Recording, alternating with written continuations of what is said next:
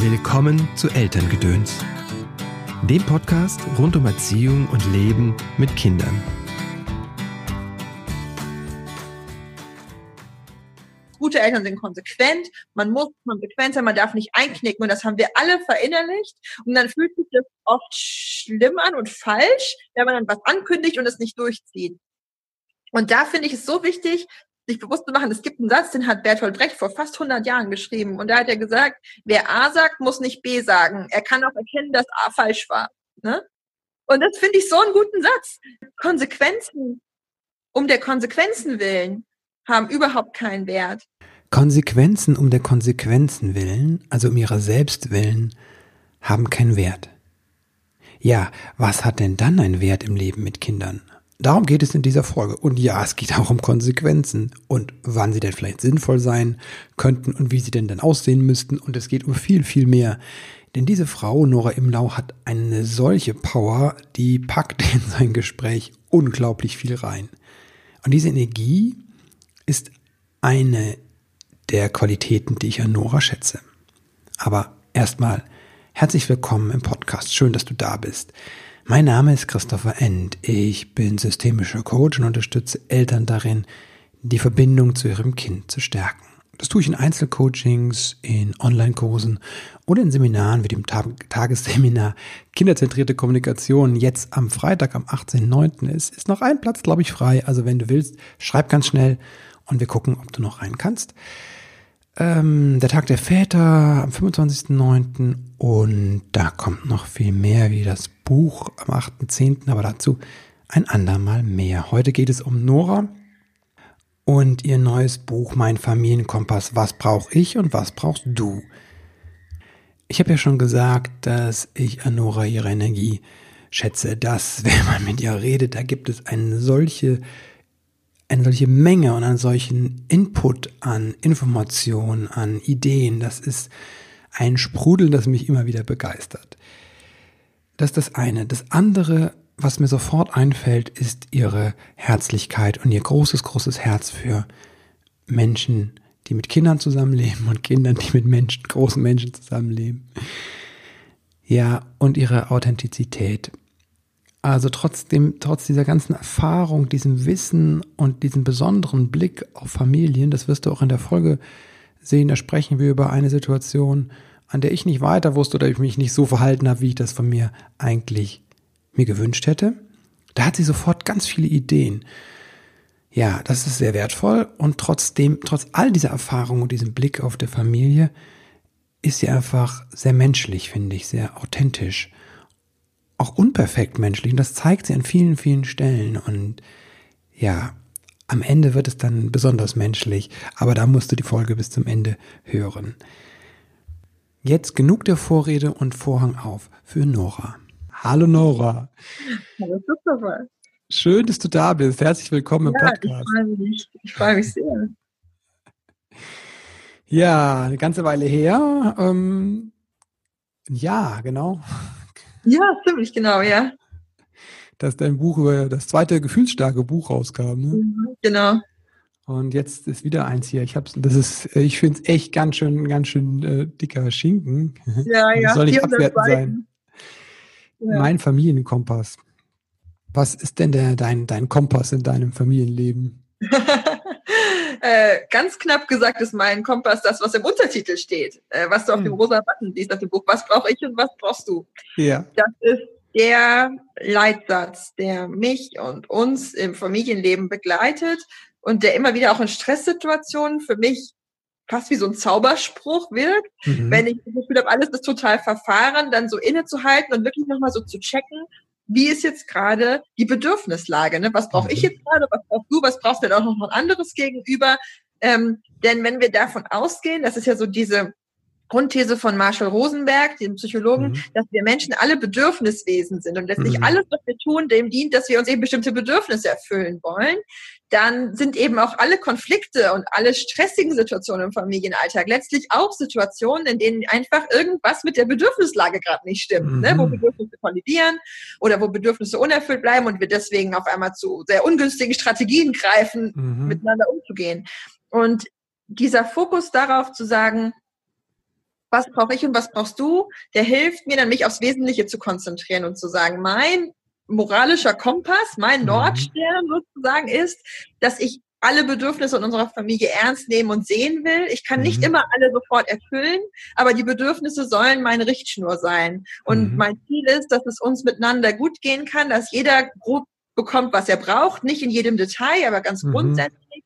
Und wenn irgendwas schief läuft im Alltag, dann will ich nicht mit der Brechstange meinen Willen durch, sondern gucken, was ist hier gerade das Problem ne, mhm. mit den Bedürfnissen und wo können wir da ansetzen unter der Oberfläche, um diesen Konflikt jetzt irgendwie zu lösen. Mhm. Hast du mal ein Beispiel, wo das... Ich bin gerade sehr abstrakt, ne? ich merke es selber. habe ich ein Beispiel? Ja, ich habe äh, natürlich äh, viele, viele, viele Beispiele. Ähm, also mein, mein Sohn ist jetzt gerade vier, mein, er ist unser drittes Kind, also mhm. wir haben schon zwei, zwei Teenie-Töchter und mein Sohn ist jetzt gerade mitten in der, in der Autonomiephase mhm. und da gibt es ganz, ganz oft so Situationen, wo er Dinge auf einmal nicht will, mhm. von denen ich eigentlich genau weiß, dass er sie kann. Also mhm. gestern wollten wir los und ich sag, Jakob, zieh dir deine Schuhe an und er sitzt da und sagt, kann ich nicht. ja? Und ich weiß genau, dass er das kann. Mhm. Ähm, und das ist ja so ein Moment, wenn man dann gerade sowieso eigentlich gestresst ist und losgehen will, wo man dann schnell so ein bisschen ungeheilt oder ungeduldig wird oder dann so anfängt, so ein bisschen fies zu werden und sagen, dann gehe ich halt ohne dich los, mhm. ne? Wo ein bisschen auf diese Verlustängste einzahlt. Und das war zum Beispiel so ein Punkt, wo ich ihn anguckte und sagte, was ist, hier, was ist los? Warum kannst du deine mhm. Schuhe nicht anziehen? Was brauchst du jetzt? Mhm. Ja? Und dann guckte er mich an und er hat ja noch eine kleine Schwester, die jetzt gerade eins geworden ist. Mhm. Ähm, und sagte so, ähm, der Emily ziehst du auch immer ihre Sachen an. Mhm. Ne? Und dann hat man total gemerkt, es ging mhm. in dem Moment gar nicht ähm, um dieses Schuhe anziehen, sondern es ging um dieses bekümmert werden, um dieses mhm. nochmal klein sein dürfen oder sowas. Ja. So, du brauchst es, dass du jetzt auch nochmal klein sein darfst. Ja, sagte er. Und dann ziehe ich die Schuhe an, ganz liebevoll, guck mal hier, rechter Fuß, linker Fuß. Und dann springt er auf und rennt los. Mhm. Und die Situation hat sich ganz aufgelöst und dieses Bedürfnis, gesehen mhm. zu werden, nochmal klein sein zu dürfen, einen kleinen Moment, war erfüllt. Ähm, mhm. Und es hat ganz viele Situationen gegeben, gerade als meine erste Tochter klein war und große mhm. Schwester geworden war, wo ich in solchen Situationen echt einen Machtkampf angefangen habe. Und dann mhm. da stand und dachte, so, und ich gehe jetzt nicht los, bis du deine Schuhe angezogen hast. Mhm. Und wenn ich hier mhm. eine halbe Stunde stehen muss, so. Und da habe ich ähm, die Bedürfnisse eben nicht gesehen, sondern mhm. gedacht, ich muss jetzt hier irgendwie demonstrieren, dass ich nicht erpressbar mhm. bin oder so. Und da finde ich diesen Paradigmenwechsel so wichtig und ich habe den natürlich selber für mich bewältigen müssen und ganz viel reflektieren müssen. Und ähm, dieses Buch will Eltern einfach Mut machen, damit ein bisschen vielleicht schneller zu sein, als ich das war. ähm, und ähm, ja, also einfach für sich zu reflektieren, was sind das für Prägungen und Glaubenssätze, die uns da auf dem mhm. Weg stehen, so zu agieren. Und wie können wir wieder dahin zurückfinden, mit unseren Kindern so ein bisschen im Hier und Jetzt zu sein und die Beziehung in den Mittelpunkt zu stellen. Mhm. Das mit der eigenen Geschichte hast du ja angesprochen, das ja. funkt uns ja manchmal so ein bisschen dazwischen. Ja, ne? ein Thema. Ja. Was kann ich denn da tun? Also ich schreibe da im Familienkompass ganz ausführlich drüber, mhm. über die Geschichte, die uns alle prägt. Und ich bin überzeugt davon, dass wir alle in doppelter Hinsicht eine Geschichte haben. Mhm. Das eine ist unsere individuelle, persönliche mhm. Lebensgeschichte, ne? also was wir erfahren haben, als wir selber Kinder waren und herangewachsen sind, wie wurden wir erzogen. Ja, mhm. und gleichzeitig schleppen wir natürlich auch sozusagen die Menschheitsgeschichte mit uns rum, die Kultur wow. der Erziehung der letzten paar hundert Jahre, paar tausend Jahre, das wirkt in uns fort. Ne? Also, mhm. dass Menschen im 18. Jahrhundert beschlossen haben, Kinder müssen dressiert werden. Mhm. Ja, und dass das dann sozusagen die Erziehung war, die unsere Ur-Urgroßeltern erfahren haben, das wirkt ja. fort. Ähm, in unserer Kultur, nicht nur in unserer biografischen Geschichte, sondern auch in der Geschichte der Menschen um uns herum, ne, wie die mhm. erzogen worden sind, wie die geprägt worden sind. Und unsere Kultur ist sehr, sehr stark geprägt äh, von Unterdrückung, von Machtmissbrauch, mhm. von auch einem ganz, ganz negativen Kinderbild. Also es gab sehr, sehr lange in unserer Kultur dieses vorherrschende Bild von einem Kind, das von Geburt an erstmal egoistisch und tendenziell mhm. bösartig ist, nur auf seinen eigenen Vorteil bedacht ähm, und auch wenn wir aus der Bindungsforschung mittlerweile auch schon fast 100 Jahre lang wissen, dass das nicht stimmt. Wahnsinn, ja. Ist dieses Bild trotzdem noch so fest in unseren Köpfen. Und die meisten mhm. von uns würden es erstmal vielleicht von sich weisen und sagen, nein, ich habe ein ganz positives Bild von meinem Kind, ich mag mhm. mein Kind. Ja? Ähm, aber wenn wir dann so in solchen Situationen sind, wo ein Kind weint und schreit und sagt, ich will aber nicht ins Bett. Mhm. Und wir denken, wenn ich jetzt nachgebe, dann habe ich verloren. Mhm. Ja? Dann ist das dieses ganz alte Bild vom kleinen Tyrannen, den man nicht mhm. erstarken lassen darf, der dann auch in uns eben dann, das dann auch in uns dann auch nachwirkt. Und ich habe in meinem Buch, mein Familienkompass, wirklich ganz die gesamte Geschichte der Erziehung nachgezogen, von der Steinzeit. Ähm, ich muss dazu vielleicht sagen, ich bin das Kind von zwei Historikern. deswegen ist es auch, deswegen ist das Buch auch so umfassend geworden. Ja, aber die Geschichte selber ist gar nicht so lang. Also niemand muss jetzt erschrecken und sagen, oh Gott, ich muss 200 Seiten Geschichte lesen. Es ist wirklich ganz fokussiert mhm. und ganz frontiert, wirklich auf die Erziehungsgeschichte fokussiert. Aber es kann uns wirklich einfach auch zeigen, wie alt bestimmte mhm. Glaubenssätze sind und wie tief die in unserer Gesellschaft verankert sind und warum es eben auch so schwer ist, das zu überwinden. Also wir stehen mhm. ja manchmal so da und sind dann auch manchmal so hart mit uns selbst im Sinne ja. von, ich weiß doch, dass Strafen blöd sind. Warum mache ich das denn trotzdem? Mhm. Weil weil wir viele hundert Jahre gestraft haben und gestraft wurden, nicht nur wir, sondern auch unsere Eltern, Großeltern, mhm. Urgroßeltern, Urgroßeltern. Natürlich schüttelt man sowas nicht einfach ab. Ne? Ja. Und es ist ein großartiger ähm, Schritt, dass wir als Elterngeneration uns diese Aufgabe stellen und zu sagen, mhm. wir wollen da was ändern, aber wir müssen uns auch darüber klar sein, dass Jahrhunderte alte Prägungen nicht mal eben mit einem mhm. Fingerschnipsen abgesch abge abgeschafft werden, sondern dass mhm. wir da halt einfach einen Schritt weitergehen können und unsere Kinder können wieder einen Schritt weitergehen. Und das ist aber ein Prozess, der braucht wahrscheinlich so lange, ne, wie die Gewalt in die Erziehung kam, braucht es sie wieder auszumerzen. Oh, wow. Ja. Das erinnert mich an, wir hatten mal so ein Gespräch ne, darüber, äh, dass das ja so ein bisschen anmaßend ist, ne, wenn man dann sagt, ich löse es auf oder ich mache es jetzt ne, ja. komplett anders. Ne? Mhm. Also das ähm, überfordert viele halt diese Gedanke, mhm. aber ich finde es auch auf eine Weise halt ein bisschen anmaßend, wenn man das sagt, ich löse das jetzt alles auf, alle, äh, alle Dinge, die da vor mir. Es ist ein bisschen ein zweistelliges Schwert. Ne? Es ist einerseits auch toll, wenn wir uns selber ja. Schauen, was wir alles machen Klar. können mhm. und wirklich diese Macht, die da auch drin steckt, zu mhm. sagen, ein Mensch, der diesen Kreislauf aus Gewalt und Gegengewalt durchbricht, wow. kann so ein ganzes System erstmal zum Erliegen bringen. Da liegt auch mhm. was ganz Kraftvolles und, und mhm. Starkes drin und das will ich überhaupt nicht in Abrede stellen, mhm. dass die Entscheidung eines Elternpaares zu sagen, mhm. wir machen das nicht weiter, mhm. wirklich eine große Veränderung bedeuten kann. Mhm. Und gleichzeitig denke ich, müssen wir eben auch großzügig mit uns selbst sein, mhm. wenn wir mhm. es oft nicht schaffen, unseren hohen Idealen so gerecht mhm. zu werden, weil, wie du sagst, es wäre anmaßend und übermenschlich, mhm. im Alleingang mal so eben die gesamte Erziehungsgeschichte abzuschütteln und bei Null anzufangen. Ja. Sondern wir müssen uns dessen bewusst sein, dass wir alle ja. geprägt sind und dass sozusagen jeder Schritt in die richtige Richtung kostbar ist mhm. und dass gleichzeitig Rückschritte und Stolpern und Straucheln mhm. genauso dazugehören und menschlich sind. Ja. Ja. Naja, ich habe mich auch letztens erwischt, dass ich meiner, habe ich bei dir gelesen, ne, ging es ja um die Konsequenzen und die ja. hast du nochmal aufgedröselt, ne, die, ja. äh, was waren es denn, natürlichen, logischen. Ja, genau, persönlichen Konsequenzen. genau, ja. diese ganzen Konstrukte, die wir uns da mhm. ausgedacht haben, um eine Alternative zu Strafen zu haben. Und ich habe das gestern auch gemerkt, als ich meine Tochter abgeholt habe und die wollte halt nicht gehen, sondern war im Spiel versunken. Und dann habe ich mich verquatscht mit dem Vater. Und als mhm. ich dann fertig war, dann sind die wieder spielen gegangen, ne, bin ich gekommen mhm. und war dann sauer, weil ich merkte, meine Zeitplanung geht halt durcheinander. Ne? Also, ja, ja. Ich musste noch ein äh, Protokoll für den Elternabend schreiben. Ich ja. wollte noch in dein Buch reingucken und ich hatte meinem Kind vor, versprochen, dass wir noch Harry Potter lesen und mhm. äh, ich musste noch kochen und es war schon halb acht oder so. Oder? Ja, geht alles nicht mehr raus so, ja. Genau. Aber ich habe ja, wie du sagst gerade, ich hätte eigentlich sagen müssen, okay, ich habe gerade Stress, ne? Statt zu mhm. sagen, was habe ich gesagt? Ähm, jetzt können wir nicht mehr so lange lesen, ne? Wenn ja. du kommst. Ne? Halt ja. ja, und ich finde eben auch mit diesen Konsequenzen, das ist so ein spannendes Thema. Konsequenzen wird ja auch oft einfach verwendet als so ein freundlicher klingendes Synonym für Strafen. Ne? Mhm. Ne? Ähm, und gleichzeitig gibt es ja aber auch tatsächliche Konsequenzen, natürliche mhm. Konsequenzen, die einfach so sind, wie sie sind. Und ich bin gar nicht eine Gegnerin unbedingt von Konsequenzen. Dass Kinder auch erfahren, dass bestimmte Dinge Folgen haben, mhm. finde ich total normal und wichtig mhm. und natürlich. Und es wäre immens aufwendig und aus meiner Sicht auch nicht hilfreich, wenn wir versuchen würden, unsere Kinder von jeder Konsequenz ihres Handelns mhm. fernzuhalten oder so.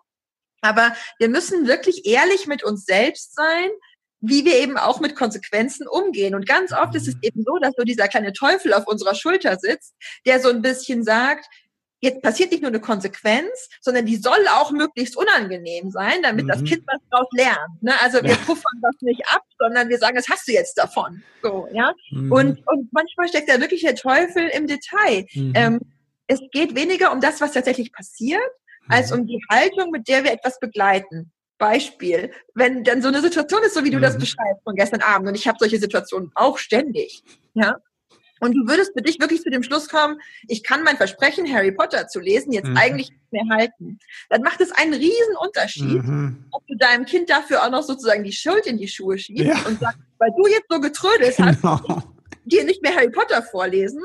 Oder ob du sagst, hör zu, Schatz, jetzt ist hier echt ein, eine blöde, mhm. blöder Fehler passiert. Du wolltest noch spielen, ich habe mich verquatscht, die Zeitplanung haut überhaupt nicht hin. Ich habe morgen noch dieses Interview zu führen ich kann jetzt leider nicht mehr Harry Potter lesen oder nur ganz kurz, mhm. weil ich das auch echt ein bisschen verplant habe. Da kannst mhm. du nichts dafür, letztlich kann ich auch nichts dafür. Wir waren einfach beide müde. Es ist jetzt passiert, lass uns mhm. morgen lesen. Weißt du, mhm. also dieselbe Konsequenz, aber man nimmt, übernimmt ehrlich Verantwortung, man mhm. spricht offen miteinander und es geht nicht so um dieses Schuldspiel, dass man sagt, ja. und wem schieben wir jetzt den schwarzen Peter zu? Und was ja ganz, ganz oft passiert, die sind in unserer Kultur so geprägt, ist, dass mhm. eben immer, wenn eine Konsequenz passiert, müssen wir erstmal einen Schuldigen ausmachen. Ja. Mhm. Und ganz, ganz oft ist das das Kind. In unserer Warte. Das Kind hat getrödelt, das Kind hat es nicht anders verdient, dass es dann nicht mehr eine gute mhm. Nacht bekommt. Und in unserer Familie gibt es total viele Konsequenzen, die einfach passieren, also die mhm. nicht beschlossen werden, sondern die einfach so sind.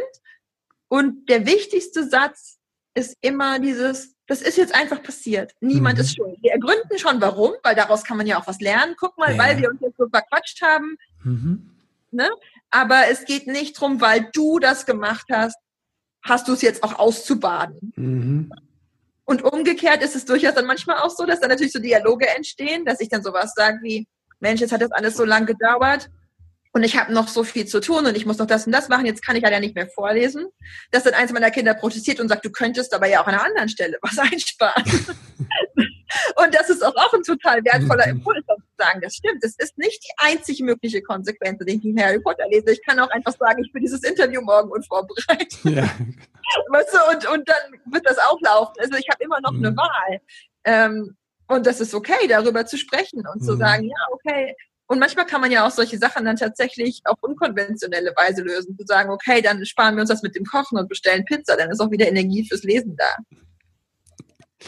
Es ist ja am Ende tatsächlich, ähm, war es meine Haltung, das macht den Unterschied, wie du, mhm. sagst. Das war ganz klar äh, so ein strafender ja. Absicht da drin. Und das ist interessant, weil das überhaupt nicht meinen Werten entspricht. Und ja.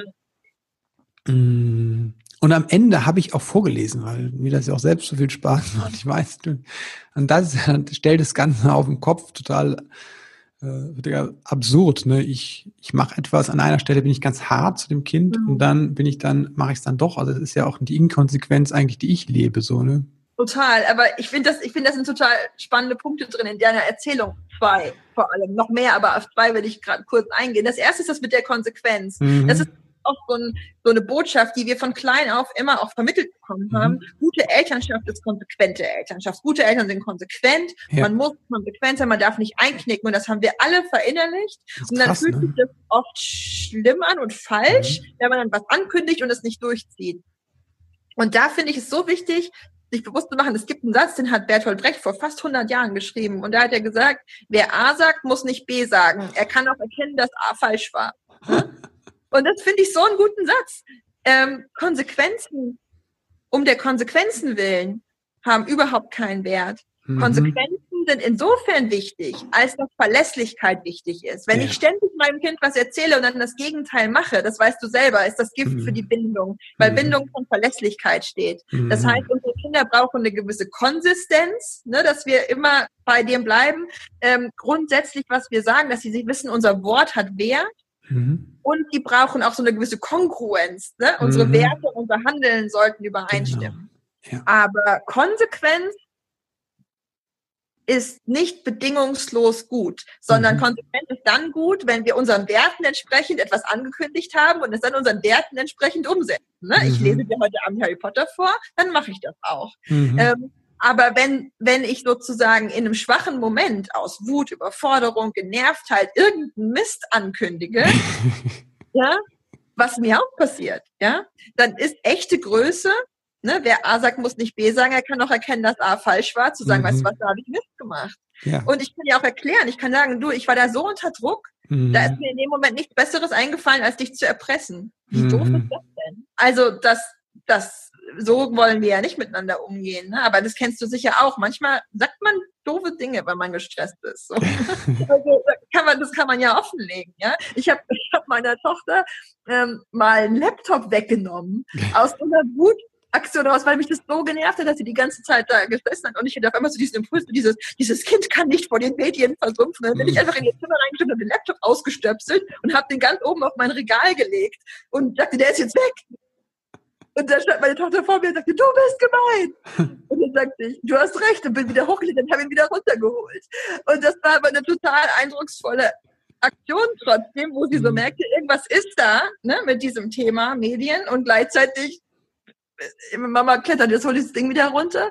Und dann habe ich ihn wiedergegeben und habe gesagt, es tut mir leid, es war nicht richtig, dir deine Sachen wegzunehmen. Das mhm. entspricht wirklich nicht der Art und Weise, wie wir miteinander umgehen. Aber irgendwas war da heute echt los, dass mich das wahnsinnig gemacht hat, mhm. wie viel du heute am Rechner gehangen bist, können wir da bitte trotzdem nochmal drüber reden. Ne? Und dann sind wir in den Austausch gekommen und dann sagte sie selber, ja, das war jetzt ein bisschen viel und so, ne? Und dann sind wir halt in den Austausch gegangen. Und ich will das gar nicht so darstellen, als gäbe es dann immer idealtypische Lösungen. Es war dann letztlich mhm. so, dass meine Tochter sagte, damit musst du jetzt aber halt gerade leben. ich will jetzt gerade einfach Computer spielen. Wir ziehen um. Ist auch anstrengend. Sie recht. Ähm, aber, aber diese Aktion, was zu machen und dann zu sagen, ich muss das jetzt nicht durchziehen, sondern mhm. ich kann auch ehrlich sagen, das war jetzt keine besonders tolle Sache. Ich mache es mal rückgängig. Mhm. Ähm, war wichtig. Bin ich überzeugt von, dass das in meinem Familienkompass gibt es ein Kapitel, das heißt Freundlichkeit ist keine Schwäche. Und das ist so ein Satz, den wir uns immer wieder sagen dürfen. Wir sind so mhm. darauf trainiert in unserer Kultur, dass wenn wir sozusagen nachgeben, dass wir dann die Dummen sind mhm. und dass wir freundlich sind, wir schwach sind und wer tough ist, der setzt sich durch und der lässt sich nicht erweichen. Ne? Dass ich das ganz wichtig finde, das so zu überschreiben mit diesem Glaubenssatz, Freundlichkeit ist keine Schwäche. Wenn wir mhm. großzügig sind, wenn wir Fehler eingestehen, wenn wir uns verletzlich zeigen, sind wir deswegen nicht weniger stark. Was macht das mit Kindern, wenn die merken, dass Mama sich entschuldigt und sagt, oh, da habe ich, hast du recht, habe ich, oder der Papa sagt, okay, da habe ich irgendwie Kappes gebaut, würde man im Hessischen sagen. Ja, ja. Das ist für Kinder total kostbar, mhm. weil Kinder haben ja in den ersten Jahren vor allem diese Tendenz, ihre Eltern wie Götter wahrzunehmen. Mhm. Die können alles, die wissen alles, die haben unbegrenzte Macht. Ja. Wirklich, in der Wahrnehmung mhm. eines drei- oder vierjährigen Kindes sind wir gottgleich. Ja. Und das ist uns oft nicht bewusst, aber das ist natürlich mhm. eine immense Verantwortung. Und dann zu erkennen, diese Götter, ja, die ich auch mehr verehre als jede andere Person auf der Erde, ähm, machen auch Fehler und das ist okay und die entschuldigen sich und die machen Mist und drücken den wieder gerade und ne, das, das ähm, holt uns auch in gewisser Weise vom Sockel, macht uns mhm. menschlich, macht uns nahbar mhm. und verringert diese gefühlte Distanz zwischen dem Kind und uns. Kinder haben ganz oft das Gefühl, dass sie das Fehlermachen gepachtet haben. Mhm. Ihre Eltern eigentlich nie Fehler machen. Und dass sie einfach so sein müssten wie ihre Eltern, aber sie kriegen es nie hin. Irgendwie, ja. egal wie sie versuchen, sie machen immer was falsch. Ja. Und das kann unglaublich entlasten zu merken, wir alle machen Fehler, wir alle sind nicht mhm. perfekt, wir müssen das auch überhaupt nicht sein. Ne? Und wenn dann Kinder auch erleben, dass wir mit uns selbst auch großzügig sein können, wir mhm. Eltern mit uns, dann macht das für sie auch glaubhaft und erfahrbar, dass wir mit ihnen großzügig sein können. Sonst mhm. haben sie ganz oft für sich das Gefühl, der Maßstab wäre eigentlich schon Perfektion.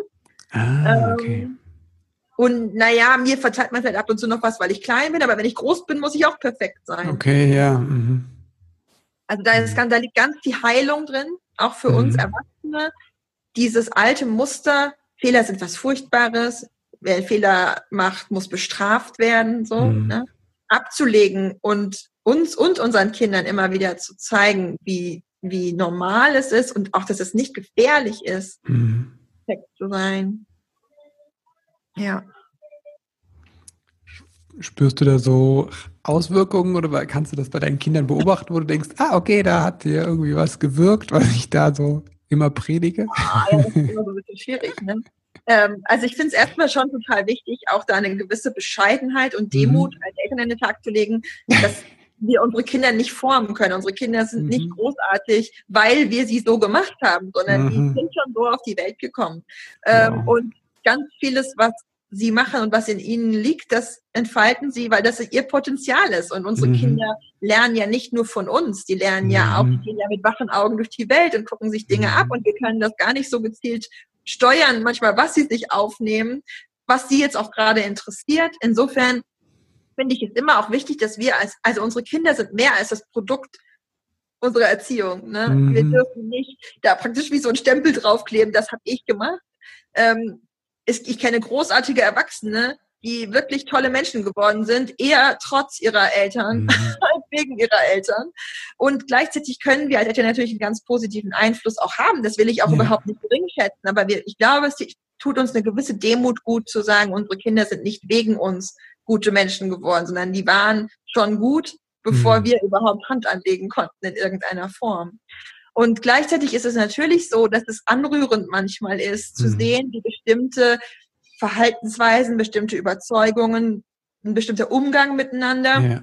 im Familienalltag Spuren hinterlässt. Mhm. Ja, ich, ähm, mein Mann und ich sind beispielsweise vor ein paar Jahren dazu übergegangen, uns sehr bewusst beieinander relativ oft zu bedanken, also mhm. auch wirklich verbal für Dinge, die wir so im Alltag tun, weil wir ganz mhm. oft das Gefühl hatten, es passiert so viel ungesehene, ungeschätzte Arbeit im mhm. Alltag. Man räumt die ganzen Spülmaschinen ein mhm. und wäscht Wäsche und kocht und keiner sagt mal Danke, weil irgendwie wird es so für selbstverständlich genommen und das fühlt sich nicht gut an.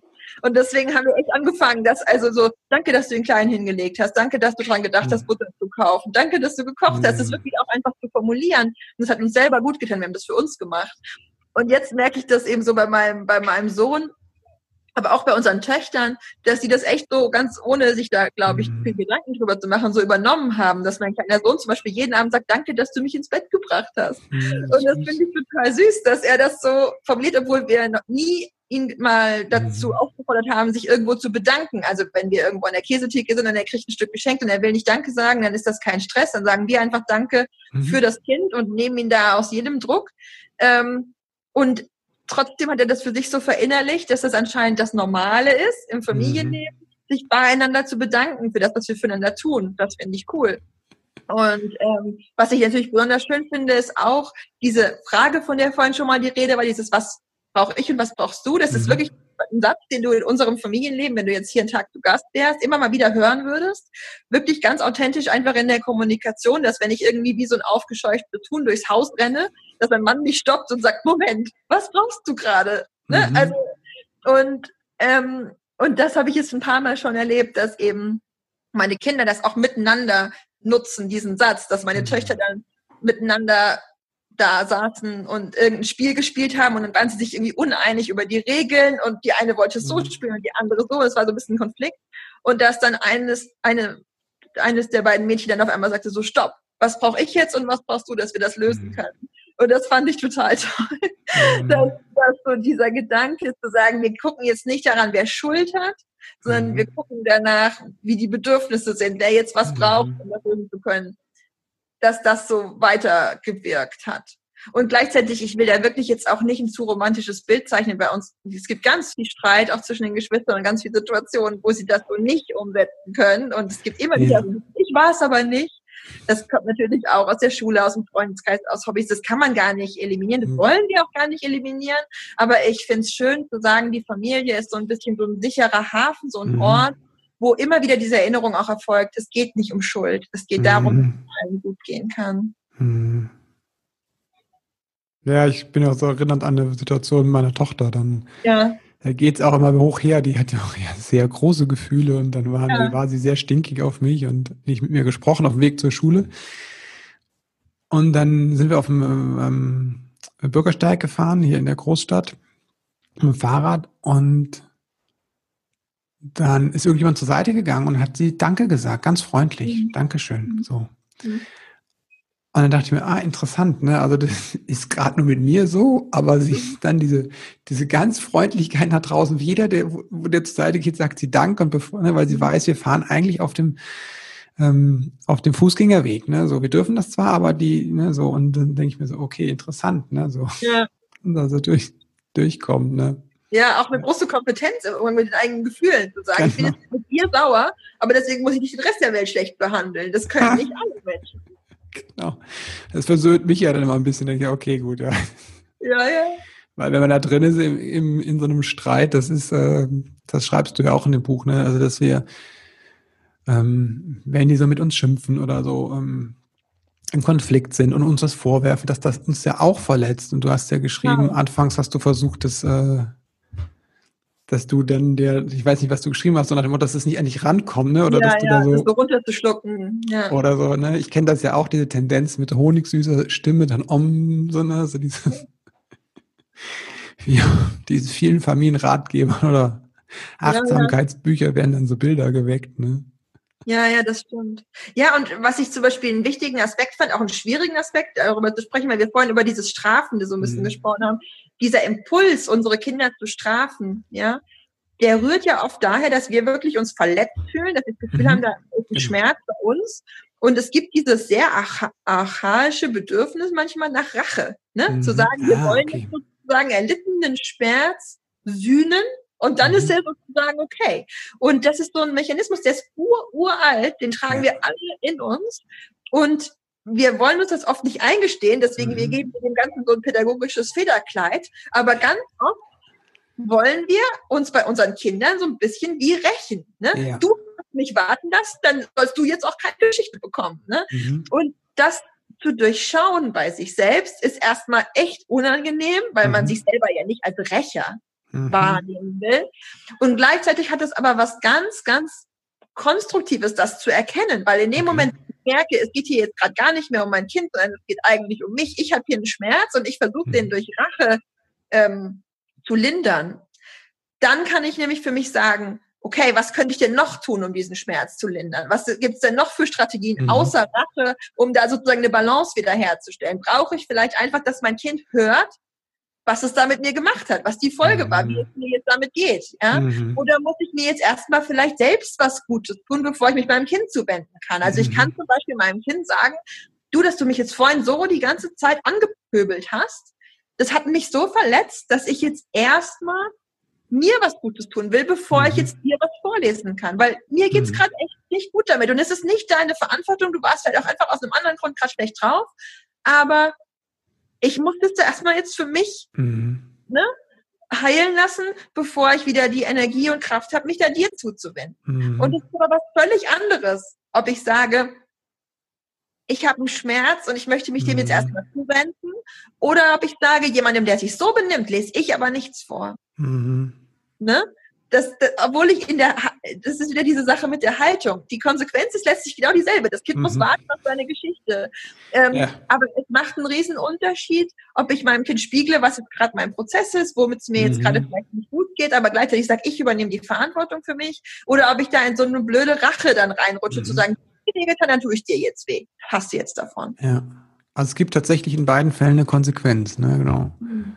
Aber es kommt der Unterschied ist die, die Haltung oder wie sie. Genau, genau. Das eine ist eine persönliche Konsequenz und diese Persönlichkeit, persönliche Konsequenz, die muss ich zum Beispiel auch nicht durchziehen um jeden Preis. Das mhm. ist nichts, wo ich angekündigt habe und dann darf ich nicht einknicken, sondern wenn, als Beispiel, wenn wir das jetzt so weiterführen, ja, ich würde meinem Kind sagen, du, das hat mich jetzt gerade echt traurig gemacht und verletzt. Ich muss jetzt ein bisschen für mich sein, ich muss ein bisschen runterkommen oder ja. so, ja. Und dann würde mein Kind kommen und mich umarmen und sagen, es tut mir wirklich leid mhm. oder so. Mhm. Ja, und man würde merken, das ist jetzt wirklich auch eine Geste von Verbindung. Das Kind erschrickt vielleicht mhm. auch darüber, dass es das gemacht hat. Und in dem Moment spüre ich für mich authentisch, der Schmerz ist weg, mir geht's ja. wieder gut. Dann muss ich jetzt nicht, weil ich das angekündigt habe, noch zehn Minuten mhm. weiter traurig in meinen Tee starren, sondern dann kann ich auch sagen, okay, weißt du was, dann können wir jetzt lesen, ne? weil mhm. es authentisch ist. Es kann aber auch genauso sein, mein Kind umarmt mich und ich sage danke, ähm, das bedeutet mir viel, ich brauche trotzdem noch zehn Minuten mhm. Genau. Ne? Und also das ist, das darf alles sein. Aber mhm. es ist noch ein Riesenunterschied, ob ich sozusagen am Reißbrett eine Konsequenz entwerfe ja. und, und, da bleibe ich jetzt auch dabei, oder ob ich ehrlich und authentisch und auch flexibel ne, mhm. rückmelde, so geht's mir jetzt und jetzt geht's mir so und jetzt geht das. Mhm. Ja. ja. Das ist so die Idee. Aber das mit dem, das Thema mit den Konsequenzen ist ein großes. Ich schreibe darüber recht ausführlich. Und ich finde es aber wichtig, das für sich klar zu kriegen. Und was ich eben mhm. ganz oft erlebe, ist, dass Eltern mich dann so fragen, ne, dass sie sagen, ist es okay, das und das zu machen? Und dann wollen sie von mir so einen Daumen hoch, Daumen runter. Und ich finde das total wichtig, dass es bei den allermeisten Handlungen unmöglich ist, an, nur angesichts der Handlung zu sagen, ist okay oder nicht, jetzt mal von so Extremsachen, mhm. Kinder schlagen, abgesehen. Es können ganz viele Sachen okay sein in einem mhm. Beziehungsreichen Kontext und es können Kleinigkeiten massiv verletzend sein, ja. wenn die Beziehungsebene nicht stimmt und ich so ein bisschen subtil manipulativ meinem Kind versuche, die Verantwortung für meine Gefühle zuzuschieben. Ja. Das ist so ein bisschen die Krux. Und das klingt erstmal sehr kompliziert und auch ein bisschen mhm. theoretisch, aber wenn man das für sich mal so klar hat, macht es unglaublich vieles leichter eigentlich im mhm. Familien. Ja, es macht es mir auch manchmal schwierig, über Dinge zu schreiben, weil ich einfach mal denke, so, es kommt drauf an, ne? Es gibt genau. immer so dieses Spektrum und für den, ja. der so reagiert, ist diese Handlungsweise nicht gut und der für den, ne, so, also keine ja, die Frage ist halt auch, was ist die Alternative? Ne? Ja. Also wenn du das nicht machen sollst, was passiert denn dann stattdessen? Und was hm. sind die Optionen, die du überhaupt gerade hast? Ja. Ja. ja. Genau. hm.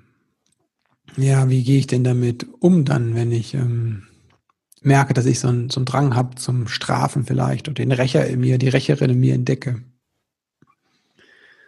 ja, letztlich, also ein bisschen, wie ich das vorhin schon gesagt habe, letztlich dieser Impuls zu strafen, dieser Impuls, Rache zu üben, mhm. kommt immer aus einem eigenen Schmerz heraus.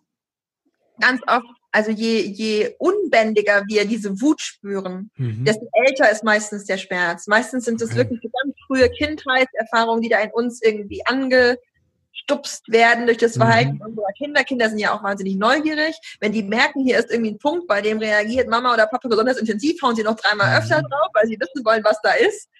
Ähm, und das ist natürlich ein, ein krasser, ähm, ja, also ein krasser Schmerz, der dadurch einfach aus, ausgelöst wird mhm. und mit dem wir oft nicht gelernt haben, umzugehen, als wir so klein mhm. waren. Ähm, das können Verlassensängste sein, das können Ängste sein von sich nicht gut genug fühlen oder sowas. Also ein typisches Beispiel ist zum Beispiel, dass für ganz viele Eltern das so ein ganz krasser Trigger ist, wenn ihr Kind sie anspuckt. Mhm. Also das ist so die ultimative Respektlosigkeit. Mhm. Viele Eltern haben das Gefühl, wenn mein Kind das macht, ist wirklich eine Grenze überschritten, dann sagen sie mir doch letztlich, du bist nicht wert. Ne? Okay. Hm. Und gleichzeitig ist es halt so, dass relativ viele kleine Kinder in der Autonomiephase, die sie noch nicht so gut verbal ausdrücken können, ja ähm, spucken, wenn die, wenn die wütend sind oder überfordert oder frustriert. Und das ist relativ simpel zu erklären. Also es gibt einfach ganz viele Stressabbaustrategien, die ihnen noch nicht zur Verfügung stehen. Mhm. Und Spucken geht relativ früh. Ähm, fühlt sich in dem Moment auch gut an. Ne? Man lässt mhm. was los, man hat da Kraft dahinter, man hat Power so ein bisschen. Und es gibt eine starke Reaktion. ja. Ne? Und, und so ist es ganz oft, dass Eltern und Kinder sich so total hochschrauben in so einen Konflikt mhm. und die und äh, Eltern stehen dann teilweise vor mir und sagen, ich fühle mich von meinem 18 Monate alten mhm. Kind als Mensch nicht geachtet, mhm. weil es mich angespuckt hat. Und dieser Perspektivwechsel zu sagen, dein 18 Monate altes Kind ist noch überhaupt nicht in der Lage wahrzunehmen, dass du überhaupt ein anderer Mensch bist. Ja. Dieser Perspektivwechsel ist noch nicht so ganz da. Ähm, das ist kaum ersichtlich, sondern es geht ja ganz um den eigenen Schmerz ja. und um dieses, mhm. ich habe mich immer wieder in meinem Leben nicht respektiert und nicht mhm. wertgeschätzt gefühlt und jetzt mein eigen Fleisch und Blut, für das ich alles mhm. tun würde, spuckt mich an und tritt meine Würde mit Füßen. Das ist so ein Gefühl, was dann entsteht. Und das ist der Punkt, wo ich für mich als verantwortungsvolles Elternteil erkennen muss, das hat jetzt alles hier nichts mehr mit meinem Kind zu tun. Ich habe hier ein Thema mit Selbstwert, mit Selbstliebe, mit Würde, mit Respekt. Und dem muss ich mich zuwenden, unabhängig davon, was mein Kind tut. Egal, was unsere Kinder tun. Ob die uns anspucken, ob die uns mhm. anschreien, ob die sagen, ich wünschte, du wärst tot. Ja? Mhm. Was passiert mit Kindern? Ähm, ja. Nichts davon trifft eine Aussage darüber, wie wertvoll wir als Menschen mhm. sind. Und wenn uns das in Zweifeln bringt, wenn wir dann wirklich diesen Schmerz fühlen, zu mhm. sagen, vielleicht bin ich ja nicht liebenswert, dann liegt das an irgendwelchen uralten Botschaften, die uns vielleicht mal zugetragen wurden, als wir klein waren. Und das sind Botschaften, die wir überschreiben müssen, die wir heilen müssen, entweder mit professioneller mhm. Unterstützung oder eben auch, indem wir selber in so einen Prozess gehen. Da gibt's ja auch Bücher, da gibt's Online-Kurse, da gibt's alle möglichen Möglichkeiten, ähm, ich kann auch in meiner Beziehung versuchen, einen Raum Mhm. dafür zu schaffen und zu sagen, ich brauche von dir jetzt viel Bestärkung, dass ich gut bin, wie ich bin, Ja. um diese innere Haltung auch haben zu können meinem Kind gegenüber. Und Mhm. natürlich kann ich trotzdem auf einer ganz praktischen Ebene sagen, ich will nicht angespuckt werden. Ja, Mhm. und dieses Verhalten umlenken. Es geht nicht darum zu sagen, lasst das einfach alle laufen. Ja. Aber es ist wichtig, sich klar zu werden, wenn wir so extrem emotional reagieren auf Mhm. irgendwas, was unsere Kinder tun oder sagen, sind das immer letztlich ganz wertvolle Informationen darüber, Mhm. was uns innerlich umtreibt, wo wir vielleicht einen Mangel haben, wo wir einen alten Schmerz haben, den wir uns zuwenden können. Mhm. Und in dem Moment, wo wir diesen Mangel behoben haben, wo wir uns als Erwachsene das gegeben haben, was wir als Kinder gebraucht hätten, Mhm. sind wir an diesem Punkt nicht mehr so angreifbar. Dann können wir damit Mhm. umgehen, dann können wir drüber stehen, dann können wir teilweise sogar lächeln und sagen, meine Mhm. Güte, eigentlich ist das auch süß. Oder wenn so ein kleines Kind, das sich nicht zu helfen weiß, irgendwann nur noch Lama spielt, so, das ist doch irgendwo auch niedlich. Weißt du, was ich Mhm. meine? Also da Ja, verändert ja. sich die Perspektive dann total. Mhm. Innere Kindarbeit, das ist schon, ja. Mhm. Mhm. Genau, das ist so ein Stichwort. Und dieser Begriff inneres Kind, der klingt immer so ein bisschen eh so. Und ich Mhm. weiß, dass da viele Leute Schwierigkeiten mit haben, mit diesem Begriff. Und gleichzeitig, wenn man sich klar macht, dass letztlich das innere Kind nichts anderes ist Mhm. als Erfahrungen, die in unserem Gehirn abgespeichert sind, Mhm. bestimmte neuronale Netzwerke, Mhm. die sehr früh angelegt wurden und sehr machtvoll sind. Und dass sozusagen innere Kindarbeit nichts anderes bedeutet, als sozusagen neue neuronale Netzwerke anzulegen, die diese alten Muster überschreiben Mhm. und die uns in unserem Alltag heute weiterhelfen, dann verliert das auch so ein bisschen diesen Klang, der viele Eltern abschreckt. Ne? So, Okay. ich will nicht so was Esoterisches machen. Letztlich geht es um nichts anderes als um Hirnchemie. Es geht Mhm. einfach darum zu sagen, wir alle sind geprägt von bestimmten Nervenverbindungen in unserem Gehirn und manche sind günstig und manche sind nicht so günstig. Mhm. Und wir haben die Chance, weil unser Gehirn lebenslang plastisch ist und sich Mhm. verändert und lernt, ganz gezielt ungünstige Nervenverbindungen zu verändern. Und zum Mhm. Beispiel, wir haben oft einen starken Link aus, wenn mir wehgetan wird, will ich auch wehtun. Mhm. Und wir können das überschreiben und lernen zu fühlen und zu denken, wenn mir wehgetan wird, dann muss ich mir erstmal selber Gutes tun. Und dann muss ich erstmal gucken, Mhm. dass der Schmerz aufhört. Und dann kann ich mich meinem Gegenüber zuwenden. Ja, wow. Ja. Ist ein Prozess. Danke, Nora. vielen, vielen Dank. Nicht nur für das Interview, sondern ähm, auch für deine Arbeit generell. Ne? Also einfach die, Danke. die Menge, in der du gibst. Ne? Das ist ähm, immer spürbar, wie du sprudelst. teils von dem einfach auch von deiner, sehr authentisch teils von deinem Familienleben. Ne? Diese, Hm. Auch deinen unperfekten Anteil ne? Oh ja. zeigst. Das Den ist, großen ich, unperfekten Anteil. sehr Ja. entlastend für die Menschen, die dazuhören. Ne? Danke. Das ist schön. Hm, Das habe ich noch, ähm, genau, also dein Buch, ne, mein Familienkompass ist raus, große, große Empfehlung an alle. Ansonsten äh, deine Webseite packen wir rein. Und wo bist du zurzeit am besten zu finden? Auf Instagram und Facebook oder? Ja, Instagram, Facebook, Twitter. Mhm. Das sind so die drei sozialen Netzwerke, die ich in einiger Frequenz bespiele. Ähm, ja, nee, ich bin und ich bin natürlich auch ähm, immer mal wieder auch auf Lesungen unterwegs. Da kann man gut Mhm, auf meiner, auf meiner Internetseite gucken. Aber jetzt Corona-bedingt ist es im Mhm. Moment schwierig. Also da sind natürlich viele Veranstaltungen jetzt auch ausgefallen oder verschoben worden. Aber es finden welche statt, habe ich gesehen? Es finden, es finden welche statt, genau. Ich habe zwei Veranstaltungen in Berlin Anfang Mhm. September und es werden auch noch ein paar andere Veranstaltungen stattfinden, die ich auf meine Webseite dann stelle. Und genau, und es gibt jetzt eben ganz neu die Möglichkeit, auf meiner Webseite auch einen Online-Kurs zu besuchen. Genau, dein Online-Kurs. Ja. Die sozusagen ergänzend zum Familienkompass ähm, von mir konzipiert wurde und da bin ich sehr, sehr glücklich drüber. Das ist ein bisschen auch ein Experiment, aber ich habe Mhm. wirklich das Gefühl, da was für mich gefunden zu haben, was mir bisher immer gefehlt hat. Und zwar, wenn ich das ganz kurz noch so erzählen darf, Ja, es war total. so, dass ganz oft ich das Gefühl hatte, ich schreibe diese Bücher und ich weiß ja selber auch, wie das ist als Mutter oder als Vater. Man liest dann so ein kluges Buch, da sind auch tolle Gedanken drin, man nimmt sich vor, das umzusetzen. Mhm. Und dann kommt das wahre Leben und man hat eine große Schere zwischen Theorie und Praxis. Mhm. Man weiß im Prinzip, wie man es machen wollen würde, aber der Alltag ist halt trotzdem so anders und es fühlt sich trotzdem Mhm. manchmal wahnsinnig schwer an, das dann umzusetzen. Und ähm, und da habe ich für mich in den letzten Jahren viel darüber gelernt, was kann uns sozusagen helfen, diese Schere zu Mhm. schließen? Ja, wie kann das denn ganz konkret funktionieren, diese, diese neuronalen Netzwerke zu Mhm. verändern? Wie macht man das denn? Gute Vorsätze allein helfen da oft nicht weiter und Wissen allein hilft oft auch nicht weiter. Mhm. Fühlen lernen, spüren lernen, was der neue Weg sein soll.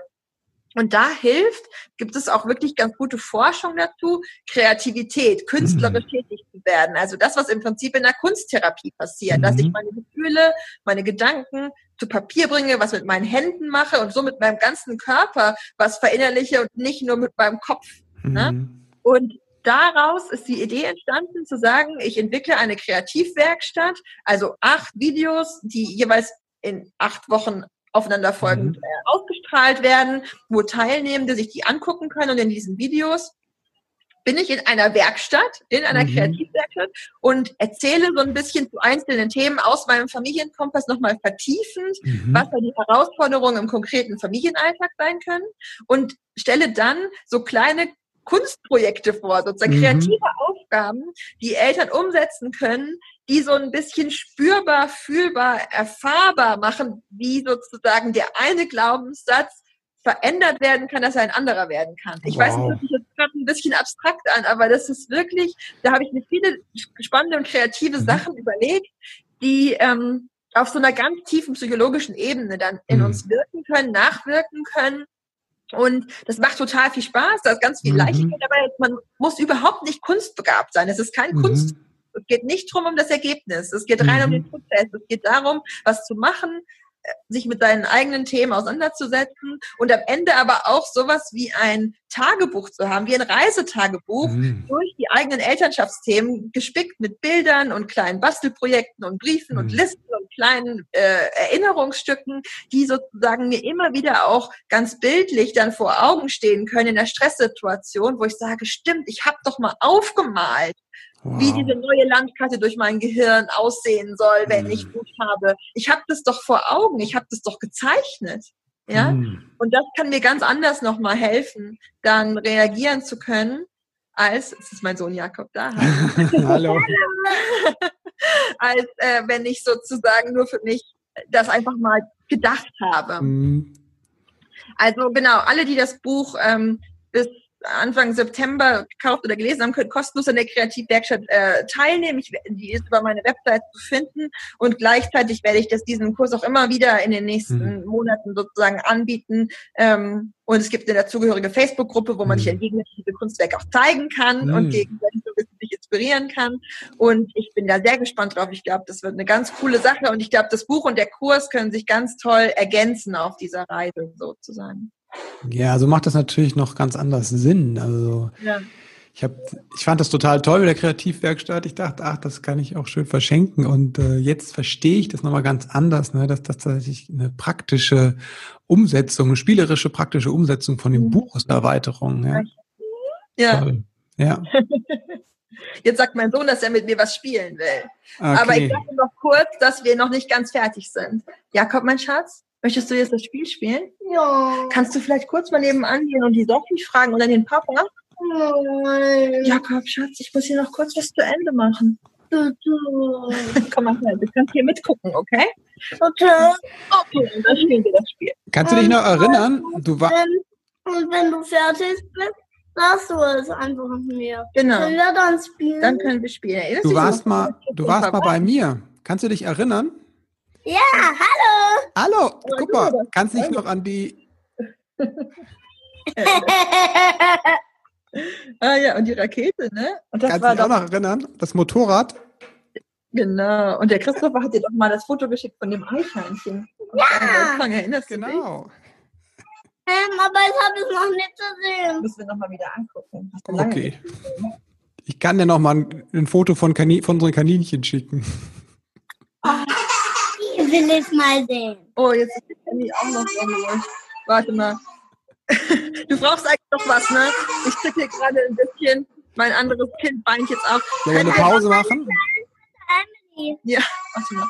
Christopher, können wir sonst die letzten Sachen nochmal wann anders aufnehmen, Machen die wir. letzten paar Fragen, weil jetzt Machen wir. wird nämlich die Emmy unruhig und mein Mann ist gerade nicht da. Alles gut, ja? Das ist in Ordnung? Das ist in Ordnung, ja. Tut mir leid. Tschüss, Nora. Okay, bis dann. Tschüss. Jetzt?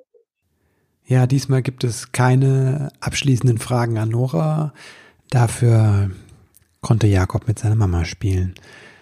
Das ist ein Elternpodcast und ich glaube, das Verständnis hat jeder, dass das wichtig ist, diese Zeit mit unseren Kindern. Und mich rührt das immer total, mein, rührt immer mein Herz, wenn ich sehe, wie Kinder kommen und diesen Kontakt herstellen wollen und wie, wenn dann der, die Erwachsenen so feinfühlig drauf eingehen. Wenn du da mehr drüber wissen willst, meine große Empfehlung, mein Familienkompass von Nora Imlau, das ist wirklich ein wirklich ein dickes Buch, aber randvoll mit Informationen und auch diesem, dieser liebevollen Blick auf uns Eltern einfach. Ne? Es gibt ein Kapitel ganz am Ende über Schuldgefühle und wie wichtig ist es, die anzuerkennen die nicht weghaben zu wollen. Ne? Dass es nicht hilft zu sagen, ja, ähm, einfach liebe dich selbst, sondern das anzuerkennen, dass da so ein Schuldgefühl ist. Und das, finde ich, ist wieder so ein kleines Zeichen wie für das große Herz von Nora. Ja, wenn du es ganz praktisch ausprobieren möchtest, wie du Verbindung mit deinem Kind verstärken kannst, aufbauen kannst, vielleicht auch gerade, wenn große Gefühle da sind, der Tagesworkshop jetzt am Tagesseminar am Freitag, 18.09. ist, glaube ich, drei Tagen wir haben noch ein, zwei Plätze frei. Wenn du willst, dann schreib mir ganz, ganz, ganz schnell. Und das findet hier in Köln statt. Es wird ein ganz wunderbares, oh Gott, wie oft benutze ich das Wort ganz? Also wir wollen einen, einen Raum schaffen, der einfach sehr leicht ist, hm, wo wir uns miteinander verbinden können, Erwachsene, und wo wir in so einem ganz liebevollen Raum auch lernen können, ne, wenn wir das sehr achtsam machen und eine gute Zeit miteinander haben. Genau, darauf freue ich mich total. Ich freue mich von dir zu hören. Ich freue mich auch, wenn du diesen Podcast bewertest, gerne bei iTunes oder sonst wo, wo du ihn findest. Oder du teilst den Podcast, die Folge, wenn du denkst, jemand könnte da gut Input brauchen, dann freue ich mich, wenn du meinen Podcast oder diese Folge weiterempfehlst. Vielen Dank dir an dieser Stelle fürs Zuhören, dafür, dass du hier jeden Tag was alles gibst in deiner Familie, in dem Leben mit deinem Kind.